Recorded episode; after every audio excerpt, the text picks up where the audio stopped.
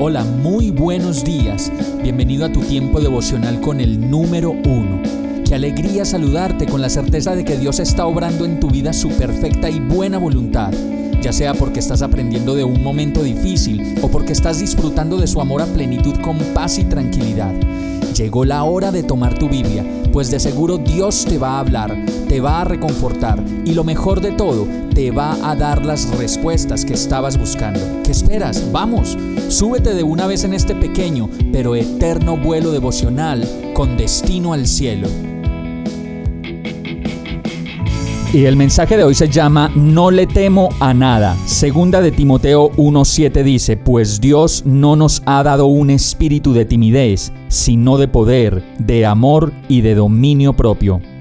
La sensación de temor es muy frecuente en nuestras vidas cuando no tenemos conciencia de que tenemos un Dios que todo lo hace y que nos defiende completamente de todo lo que nos pueda ocurrir en la vida. En esta época es muy frecuente recibir mensajes en donde se genera pánico alrededor de la economía, el mundo, sus cambios, los sistemas políticos, los cambios ambientales y muchas cosas más. Y la verdad es que ninguno de nosotros puede frenar e impedir lo que en la palabra de Dios ya está escrito sobre el final de los tiempos, como lo dice segunda de Timoteo 3:2, porque los hombres serán amadores de sí mismos, avaros, jactanciosos, soberbios, blasfemos, desobedientes a los padres, ingratos e irreverentes. Lo mejor de todo eso es que nada de ello nos debe preocupar, más que nuestra seguridad de salvación en Jesús, quien nos dice que si le recibimos como Señor y Salvador, tendremos acceso al reino de los cielos y desde luego a la vida eterna. Entonces el miedo no tendrá por qué vencernos, ni mucho menos la timidez, pues en Dios recibimos la seguridad de que Él pelea por nosotros y nos ha dado autoridad y poder para resistir a toda provocación que nos quiera apartar de su presencia mediante el dominio propio y el autocontrol. Vamos a orar.